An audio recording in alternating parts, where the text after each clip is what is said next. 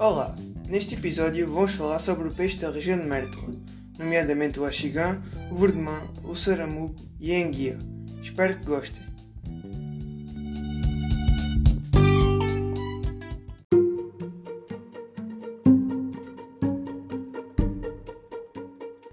Hoje vou falar sobre o axigã. O axigã tem como nome científico Microteros salmoides, nativo da América mas foi introduzido em Portugal em 1898. É um peixe de cor oliva, com vento branco e com uma linha lateral de cor negra acastanhada e pode chegar até 50 cm. O axigã tem uma alimentação principalmente de pequenos peixes e lagostins, sendo este carnívoro e um grande predador aquático. A sua reprodução acontece entre março e julho, depositando a fêmea entre 4 mil ovos e 10 mil ovos em locais de fraca corrente e pouca profundidade. Este peixe é o principal alvo de pesca desportiva, por causa de sua voracidade e agressividade, sendo usado várias técnicas de pesca para o capturar. O que é a pesca desportiva? A pesca desportiva é uma modalidade de capturar o peixe e devolvê-lo ao seu habitat, ou seja, é uma atividade de lazer para o homem e não causa impacto à, à espécie e à natureza. Vocês concordam com a pesca desportiva? Fica aí a pergunta.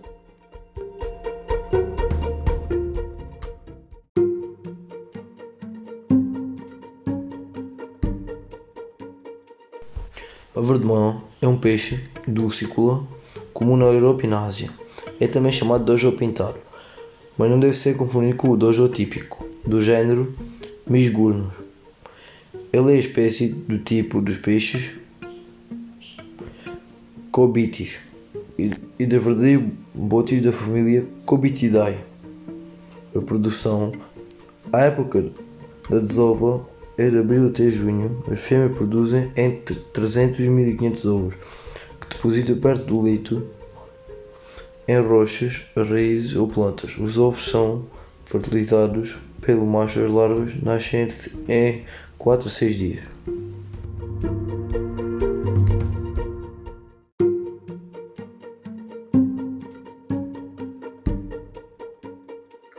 Olá, hoje venho falar-vos do saramugo. O saramugo tem um nome específico que é Aenecipris hispanica. É o mais pequeno peixe da fauna da bacia do Guadiana. O seu comprimento raramente ultrapassa os 100 cm, sendo que, regra geral, as fêmeas são maiores. Sabiam disso? Possui um corpo estreito, coberto de escamas finas e pequenas de coloração prateada na zona do ventre, castanho claro na zona dorsal e quase amarelo na lateral, apresentando por vezes reflexos rosados e alguns pontos negros espalhados pelos flancos. O saramugo tem um ciclo curto de vida, sendo que a máxima longevidade registrada na natureza vai de 3 a 4 anos. É uma espécie endémica da bacia do Guadiana, não existindo em qualquer outro sistema fluvial. Contudo, curiosamente, este peixe nunca foi detectado no torso principal do rio, mas sim em 10 das ribeiras fluentes do Guadiana. Chévora, Caia, Álamo, Degebe, Ardila, Chança, Carreiras, Vascão, Fopana e, por último, Odeleite. O Saramuco tem sofrido uma redução significativa nas últimas duas décadas, ou seja, nos últimos 20 anos, particularmente as populações da região central e superior da Bacia do Guadiana em território nacional. Esta situação de declínio deve-se à má gestão dos habitats aquáticos e leito dos rios, devastados por incêndios há alguns anos.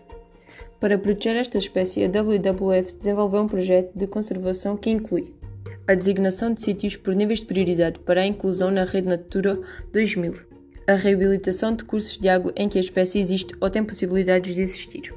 A integração efetiva da conservação da etiofauna no plano da bacia hidrográfica do Rio Guadiana e o estabelecimento de colaboração transfronteiras que promovam uma gestão integrada nos recursos aquáticos. Espero que tenham gostado de saber um pouco mais sobre esta espécie tão rara no nosso Guadiana.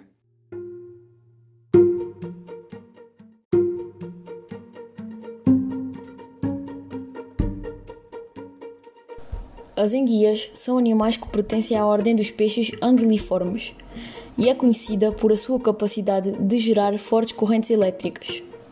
Desse modo, são denominadas também como peixes elétricos. As enguias são um dos animais mais antigos do planeta. Estas apresentam uma pele mucosa lisa para deslizar melhor na água e têm escamas microscópicas e nadadeiras que envolvem a cauda. As cores predominantes das que vivem no fundo do mar são cinza e preta. As enguias têm os dentes bem afiados e alimentam-se de camarões, peixes, mexilhões, lesmas e vermes e saem para caçar à noite. As enguias de água doce do rio só conseguem realizar a desova no mar em até 500 metros de profundidade e 15 graus de temperatura. Para isso, elas viajam até 4.000 km para reproduzir. Logo depois, acabam por morrer. No mar, os ovos se movem com a corrente marítima para chegarem ao rio. Novamente, uma curiosidade é que o sexo delas é definido pela salinidade da água. Por exemplo, menos sal no ambiente de desova faz com que o filhote seja do sexo feminino. Por outro lado, quanto mais sal, mais chances de serem machos. As enguias costumam viver em rios de água doce e mares de água salgada.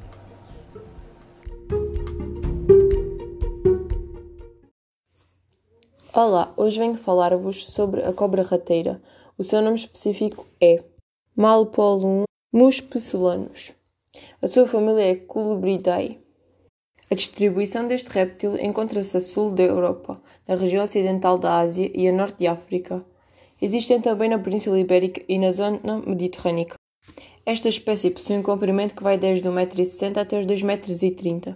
A sua cabeça é estreita e bicuda, com olhos grandes e com umas escamas supraoculares proeminentes que lhe proporcionam uma visão muito particular.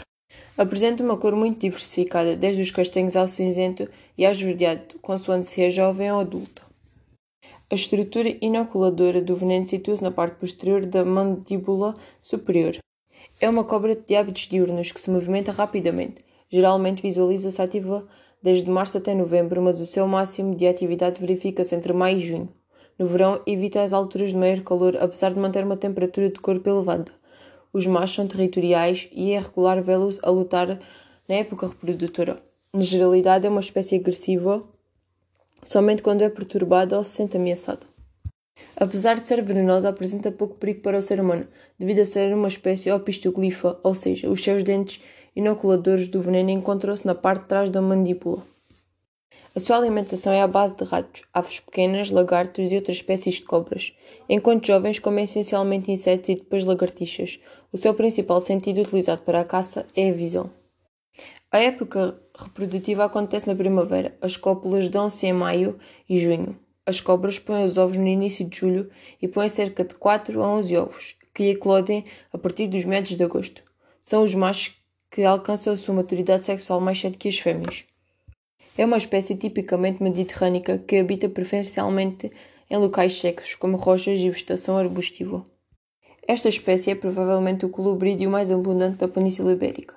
Todavia, sofre algumas ameaças, principalmente por parte do homem e pelos seus predadores, onde a águia cobreira, a águia real, o peneireiro comum e o açor são os principais. Agora vou contar-vos algumas curiosidades sobre estas cobras. Em todo o mundo existem quatro famílias de serpentes que incluem espécies produtoras de veneno. No nosso país existem somente duas dessas famílias, nomeadamente as colibrídeas e viperídeas. Quanto a estas últimas, as espécies não dispõem de glândulas de veneno e as que dispõem não desenvolveram um aparelho eficaz de injeção durante a mordedura. Já as viperídeas têm um aparelho venenoso mais eficaz de todos os répteis. A cobra rateira é uma colibrídea, logo apresenta pouco perigo para o homem. Possui um aparelho venenoso pouco desenvolvido, com os dentes inoculadores em posição posterior que injetam durante a mastigação.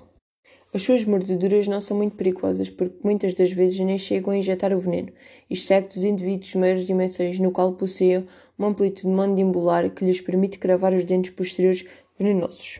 Quando uma pessoa é mordida, pode-lhe aparecer endemas e rigidez em torno da mordedura, acompanhadas de dificuldade de deglutição e respiração, ou seja, as pessoas sentem dificuldade em engolir e em respirar. O tratamento faz-se a partir de antihistamínicos e corticoides, que fazem desaparecer esses sintomas nas primeiras 48 horas. Espero muito que tenham gostado de aprender mais sobre estas cobras. Olá a todos! Hoje venho-vos falar do tritão ibérico, ou tritão de ventre laranja. O seu nome específico é Lysotriton buscai. É um anfíbio pertencente à ordem Caudata. A característica desta espécie é o ventre cor de laranja que contrasta com o dorso castanho com pintas pretas, sobretudo nos machos. A cauda dos machos não apresenta uma crista muito pronunciada e termina numa ponta branca arredondada. As fêmeas são mais fortes e pesadas do que os machos, pois possuem normalmente um ventre mais inchado. Os indivíduos adultos podem atingir 10 cm, incluindo a cauda, mas geralmente são menores. A sua alimentação varia consoante os indivíduos adultos se encontram em fase aquática ou terrestre. Os adultos, em fase aquática, e as larvas alimentam-se de pequenos invertebrados aquáticos, enquanto que a dieta dos adultos em fase terrestre é constituída maioritariamente por invertebrados de consistência mole, assim como minhocas e lesmas.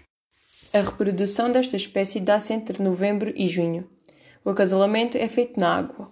O macho desloca-se diante da fêmea, dobra a cauda para a frente de modo a ficar paralela ao seu corpo. Realiza com ela movimentos ondulatórios. No caso de a fêmea não ser atraída, o macho pode realizar novos movimentos, entre os quais destaca o flamenco, onde lança a cauda e oscila lentamente a sua ponta de um lado para o outro. Frequentemente, o macho repete e altera os diferentes movimentos até a fêmea se deslocar ao encontro do seu flamenco.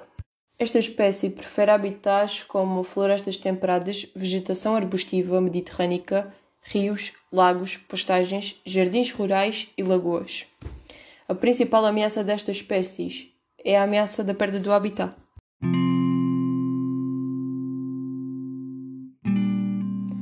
Olá a todos e sejam bem-vindos a mais um episódio no nosso podcast.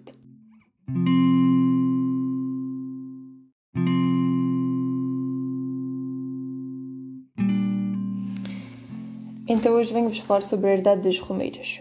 A herdade das romeiras, também conhecida como Romeiras e Caça Turismo, tem sede em São João dos Caldeireiros, tem uma extensão de 4 mil hectares e é constituída por três cercados. O cercado de Caça Maior, ou Caça Grossa, tem uma extensão de 110 mil hectares e a gestão do espaço é feita de forma sustentável e racional. Esta herdade é considerada o berço do lince ibérico, pois foi lá que foi reintroduzido.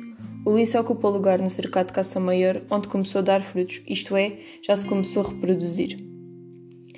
Nesta herdade encontramos perdizes, lebres, coelhos, javalis, gamos, veados, linces, texugos, saca-rabos e raposas.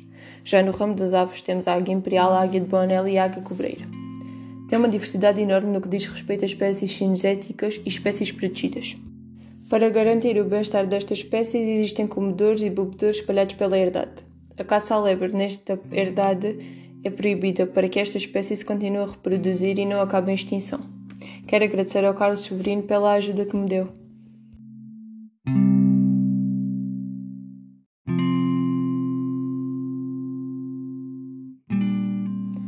Olá a todos e sejam bem-vindos a mais um episódio no nosso podcast.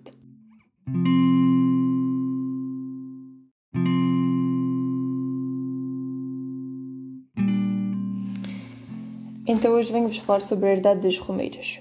A herdade das romeiras, também conhecida como Romeiras e Caça Turismo, tem sede em São João dos Caldeireiros, tem uma extensão de 4 mil hectares e é constituída por três cercados. O cercado Caça Maior, ou Caça Grossa, tem uma extensão de 110 mil hectares e a gestão do espaço é feita de forma sustentável e racional. Esta herdade é considerada o berço do lince ibérico, pois foi lá que foi reintroduzido. O lince ocupa lugar no cercado caça maior, onde começou a dar frutos, isto é, já se começou a reproduzir. Nesta herdade encontramos perdizes, lebres, coelhos, javalis, gamos, veados, linces, texugos, saca-rabos e raposas. Já no ramo das aves temos a águia imperial, a águia de Bonel e a águia cobreira.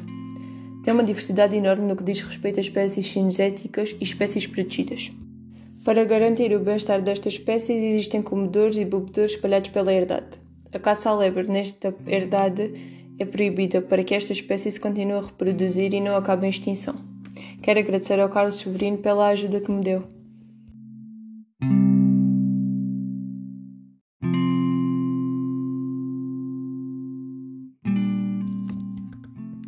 Olá, hoje vou falar sobre o montado. O montado é um ecossistema onde o que reina é o sobreiro, gerando uma cadeia alimentar neste meio, onde vivem, por exemplo, javalis, veados, aves de rapina e outros seres. Este meio é marcado por grandes manchas planas de azinheiras e sobreiros,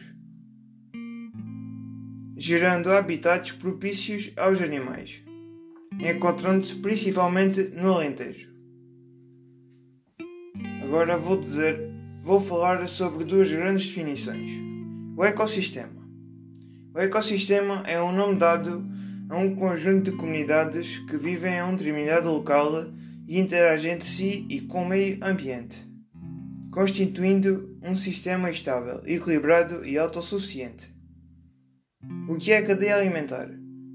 A cadeia alimentar representa uma sequência de seres vivos na qual um serve de alimento para o outro e cada organismo ocupa um nível trófico dentro da cadeia alimentar, o que é determinado pelo tipo de alimento e pela forma como ele se alimenta.